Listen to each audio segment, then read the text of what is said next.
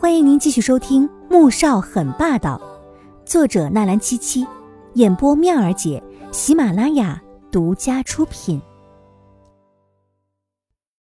第三十四集，纪明轩确实很生气。他听说纪如锦来学校找赵贤理论，就特意拉着宁俊过来看热闹，想着顺道再踩上两脚。哪想自己还没高兴上来，纪如锦反倒还跟他玩了手段了。既然这样，那就别怪他不客气了。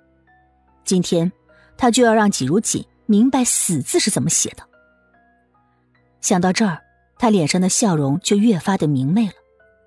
倒是站在纪明轩旁边的宁俊，看到纪如锦身边站着的慕言飞时，脸色有一瞬间的难看，随即露出了鄙夷厌恶之色。纪如锦果真像明轩说的那样，到处勾三搭四，下贱。就不要脸。心里虽这么想，却又抑制不住一腔怒火在不断的往上喷涌。季如锦，我知道你恨我和明轩订婚的事情，但即使如此，你也不能迁怒于明轩呐。他心地善良，怕伤害到你，没想到你不但没有体会他的苦心，反过来还要害他，你简直太让我失望了。宁俊几乎是在众人都没有料到的情况之下，就这么突然的开口了。说的话严厉又充满了急问，就连纪如锦都傻眼了。他震惊的瞪大双眼，心想：“宁俊呢宁俊，你怎么有脸说出这种话呢？”哼，道貌岸然的伪君子，你以前的眼光可真差呀！旁边的慕言飞一副很瞧不上眼的评价了一顿。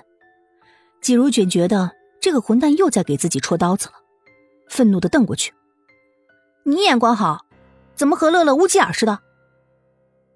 提到米乐乐，慕言飞脸上的神情有些精彩，立刻转移了话题。现在怎么办呢？季如锦叹了口气，他也不知道该怎么办了。所有人都在攻击他，都觉得是他忘恩负义，可这种事情，又怎么是他三言两语别人就能信的呢？宁俊，刚才我叫你一声姐夫，是对姐姐的尊重。但是你这话不亏心吗？既然今天你来了，正好我们把话说开了吧。当初是你穷追不舍，又是送花，又是送情书，又在宿舍楼下点蜡烛，我拒绝过你是吧？这件事情知道的人应该也很多，怎么现在到了你的嘴里面，我就成了第三者了呢？季如锦不愿提起之前的事情，因为他总觉得事情都过去了，再提也没有任何的意义。可是有些人以为他软弱好欺负，紧紧相逼，那就不能怪他了。果然，宁俊神情有些不自然，尤其是旁边的纪明轩，听完之后脸上不可抑制的闪过了一抹嫉恨之色。旁边慕言飞听了之后，有些鄙夷的说：“切，太 low 了！你胡说，我没有做过这些事情。”而且当初是你到处跟别人说你是几家的二小姐，我才会追求你的。宁俊脸上闪过了一抹恼怒之色。若是两人相爱，这种事情说出来只会成为一段佳话，可现在的情况只会让他变得尴尬又可笑。你，当时乐乐也在的，你竟然不敢承认了？季如锦快要被气死了，他没有想到宁俊竟然不敢承认以前追求过他的事情。看来他今天是要坐实了他是第三者的罪名了。米乐乐，你还好意思提他？之前校园网论坛上那些黑明轩的帖子就是他弄出来的。他跟你高中的时候就是好朋友，他当然会向着你说话了。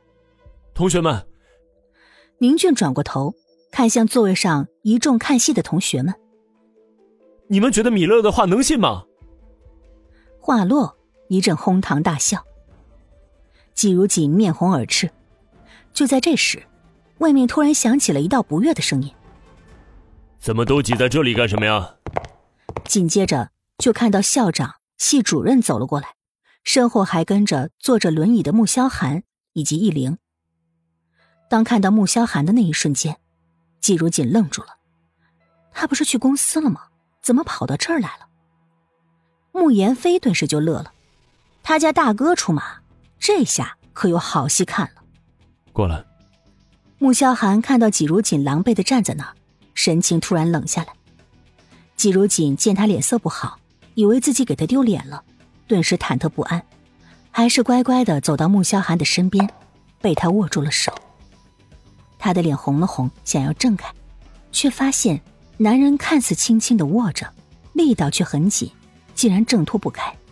这是校长和系主任看到这一幕，愣了片刻，疑惑道：“哈，沈老、刘主任，这位是我的妻子，季如锦。”穆萧寒正式的将季如锦介绍给了 A 大的校长和系主任。